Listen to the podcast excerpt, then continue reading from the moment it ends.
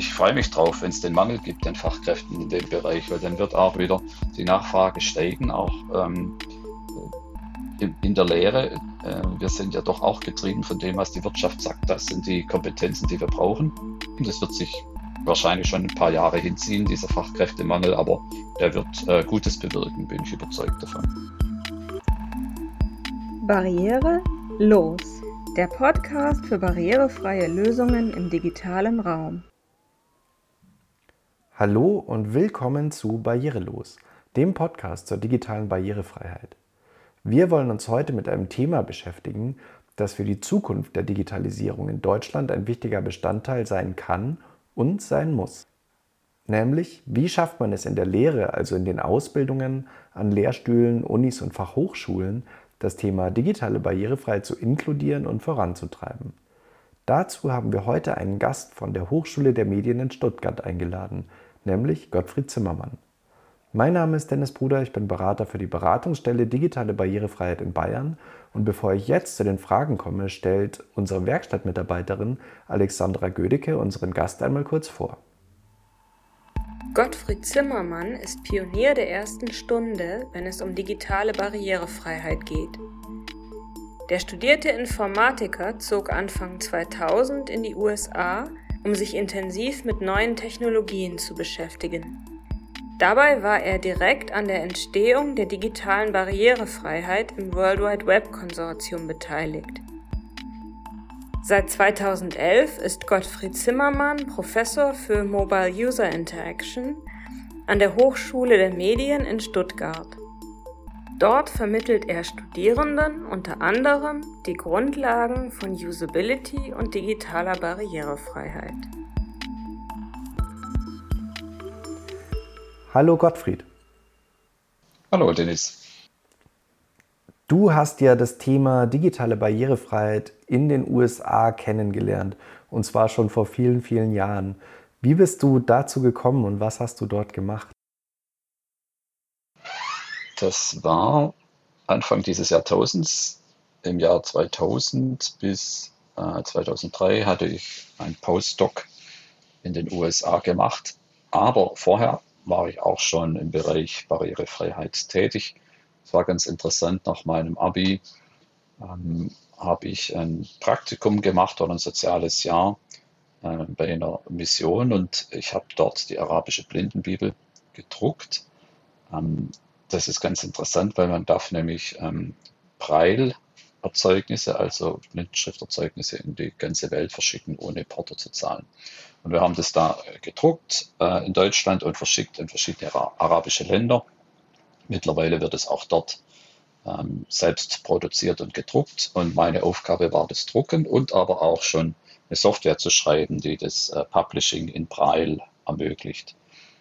Ähm, das war so der Einstieg für mich. Ich habe das Thema in meinem Studium auch weiter verfolgt, ähm, habe auch nebenher in einer Firma gearbeitet, wo wir assistive Technologien für Blinde und Sehbehinderte entwickelt haben.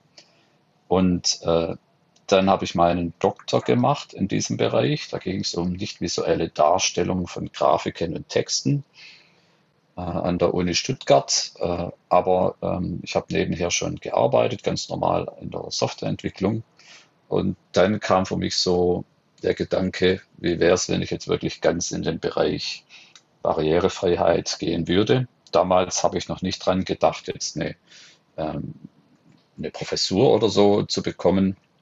Ich wollte einfach noch tiefer rein in den Bereich und habe mich dann beworben äh, beim Trace Center. Also das ist ein bekanntes Institut. Damals war es bei der Universität von Wisconsin angesiedelt in den USA, in Madison und habe dort äh, sozusagen auch nochmal so eine Art äh, Lehrjahre durchgemacht bei Greg Vanderheiden, sehr bekannt dafür in diesem Bereich. Von ihm stammen auch die Web Content Accessibility Guidelines ursprünglich. Und in diesen drei Jahren, in diesem Postdoc, habe ich dann schon auch die ganze Breite der äh, digitalen Barrierefreiheit mitbekommen. Also nicht nur für Blinde und Sehbehinderte, nicht nur auf dem Computer, sondern auch zum Beispiel bei Selbstbedienungsterminals. Ähm, und äh, ja, die ganze äh, Sachen damals auch schon, kann man künstliche Intelligenz denn irgendwie einsetzen für Barrierefreiheit. Äh, also, ich, also Themen, die dann einfach auch in der Zukunft wichtig wurden. Ja, da warst du ja schon früh beteiligt und eben auch an den entscheidenden Schnittstellen. Ich glaube auch in der W3C, ist das richtig? Ja, ich bin dort auch äh, Mitglied.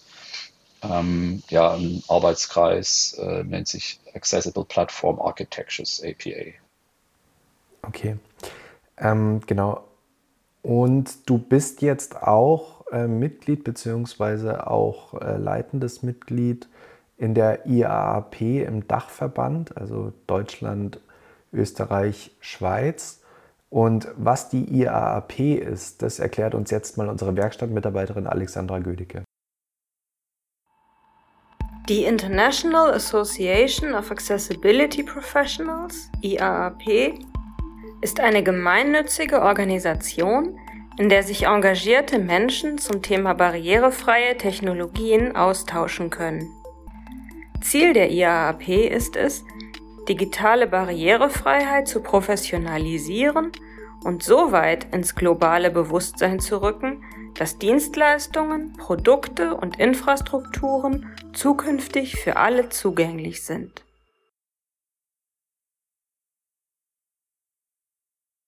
Ja, jetzt haben wir gehört, was die IAP ist. Ähm, erklär uns doch mal, was dort genau deine Funktion ist.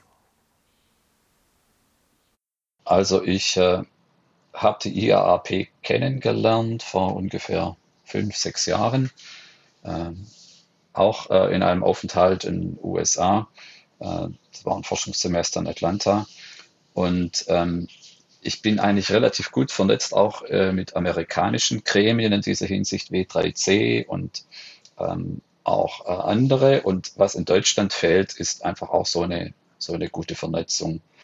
Und ähm, ich habe gehört dann, dass bei IAHP, diesem Berufsverband für Experten in der Barrierefreiheit weltweit eigentlich, dass es äh, da auch lokale Chapter gibt.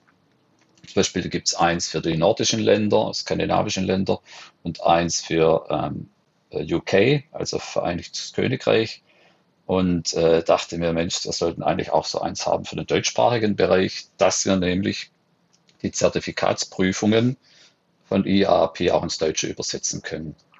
Und dass wir so eine, eine Zusammenarbeit hier anfangen zwischen Industrie, Benutzerverbänden, äh, Wissenschaft, Forschung ähm, und öffentliche, öffentlicher Bereich, weil das gibt es bisher bei uns noch nicht und die IAP ermöglicht genau das.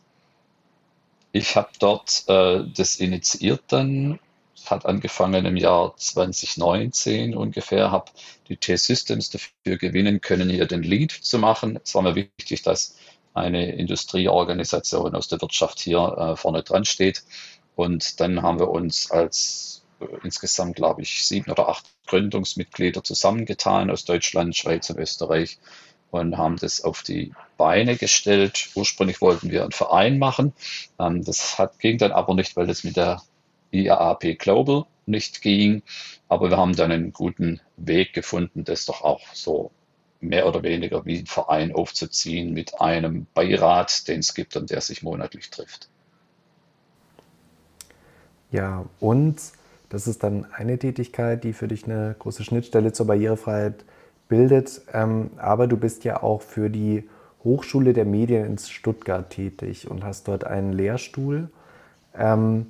Wie implementierst du denn das Thema digitale Barrierefreiheit auch dort am Lehrstuhl in der Lehre und wie viel Raum nimmt es auch in dem, in dem Teil ein? Ja, zunächst mal muss man es ein bisschen runterschrauben. Also äh, Lehrstuhl wäre schön. Ähm, das ist an den Universitäten so. Da hat man dann auch äh, gleich Mitarbeiter oder Mitarbeitende dabei. Ähm, bei uns an der Hochschule für angewandte Wissenschaften, da ist man halt Professor, hat aber sonst keine ähm, Mitarbeitenden. Äh, es sei denn, man bekommt irgendwo äh, Geld aus Drittmitteln äh, ich habe ein solches Forschungsprojekt oder mehrere und habe dann auch Mitarbeitende und konnte auch ein, ein Kompetenzzentrum damit auch gründen und auch mit der Hilfe der eigenen Hochschule. Das ist aber so mehr im Bereich Forschung. In der Lehre selber backe ich auch kleine Brötchen, muss ich auch sagen. Ich wünschte mir, hier wäre auch mehr möglich. Ähm, es äh, geschieht in Deutschland viel zu wenig im Moment. Ich selber habe äh, in meinem Grundkurs äh, HCI, also Human Computer Interaction, das Thema Barrierefreiheit ziemlich ausgebreitet.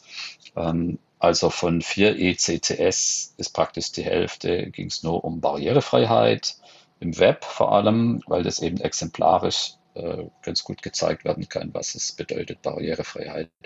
Hat aber natürlich nicht allen Studierenden gefallen. Manche finden es gut, manche nicht so, das ist ganz normal. Ähm, und ich habe jetzt aber aus anderen Gründen diesen Grundkurs abgegeben. Und äh, jetzt äh, be, ja, beschränkt sich das Angebot der Barrierefreiheit auf freiwillige Kurse, also Wahlpflichtkurse. Und dann kommen eben nur die Studierenden, die wirklich ein Interesse dran haben. Ähm, und da ist dann schon auch ähm, äh, Interesse da. Es geht um Barrierefreiheit im Web, in Dokumenten und auch für mobile Apps. Was äh, sehr gut ankommt, ist äh, im Rahmen des Weiterbildungszentrums ein Weiterbildungskurs für Berufstätige. Die müssen dann ein bisschen Geld zahlen, aber äh, das kann man auch auf einen Master machen, den man berufsbegleitend macht. Also ist es jetzt quasi überführt in so eine Art äh, Seitenthema. Ähm, genau, wenn du sagst, dass es, ähm, also dass du ja auch dich bewusst am Anfang mit der Wirtschaft vernetzen wolltest, ähm, ihr habt ja bestimmt auch viele Projekte im Studium schon umgesetzt, ähm, immer mal wieder Themen zur digitalen Barrierefreiheit aufgegriffen und da ähm, hast du mir mal erzählt, auch mit der Wirtschaft zusammengearbeitet. Ähm, werden denn diese Themen auch ähm, irgendwo dann in der Wirtschaft aufgegriffen oder sogar gab es Dinge, die übernommen wurden? Wie ist da so die Akzeptanz? Also wir sind im Gespräch mit der Wirtschaft im Rahmen von Abschlussarbeiten zum Beispiel oder dann eben auch äh, Aufträge, äh, Prüfaufträge oder Trainingsaufträge fürs Kompetenzzentrum. Äh, in geringem Umfang auch ähm, für andere äh, Projekte. Also ein Beispiel war von einer Firma, da hat eine Studentin im Rahmen einer Bachelor-Thesis ein Reifegradmodell entwickelt für eine Abteilung äh, von einer, äh, einem Wirtschaftsunternehmen im Softwareentwicklungsbereich. Das war so ganz nett. Also sowas geschieht, aber eigentlich noch viel zu wenig. Da müsste doch noch mehr passieren eigentlich. Was wir gemacht haben in letzter Zeit ist auch mit ähm, äh, diakonischen Einrichtungen zusammengearbeitet. Da ist jetzt auch was äh, ganz Interessantes daraus entstanden und es könnte sein, dass daraus sogar noch ein Spin-off dann entsteht. Du hast ja gemeint, in Deutschland, auch in der Lehre, ist das Thema in den deutschen Unis noch nicht so wirklich angekommen. Woran meinst du, liegt das? Also, ja, es ist wirklich zu wenig noch angekommen. Wir haben natürlich die Freiheit der Lehre. Das heißt, man kann das nicht einfach von oben verordnen. Das ist gut und schlecht. Wir haben mal vor ungefähr drei Jahren so eine kleine Studie gemacht, haben uns mal die Hochschulen in Baden-Württemberg angeschaut. Und von den über 20 Hochschulen und Unis in Baden-Württemberg gab es nur zwei, die das Thema digitale Barrierefreiheit irgendwo in den Modulbeschreibungen öffentlich äh, geschildert haben. Ähm, das heißt, das ist sehr wenig, da müsste sich wirklich sehr viel tun.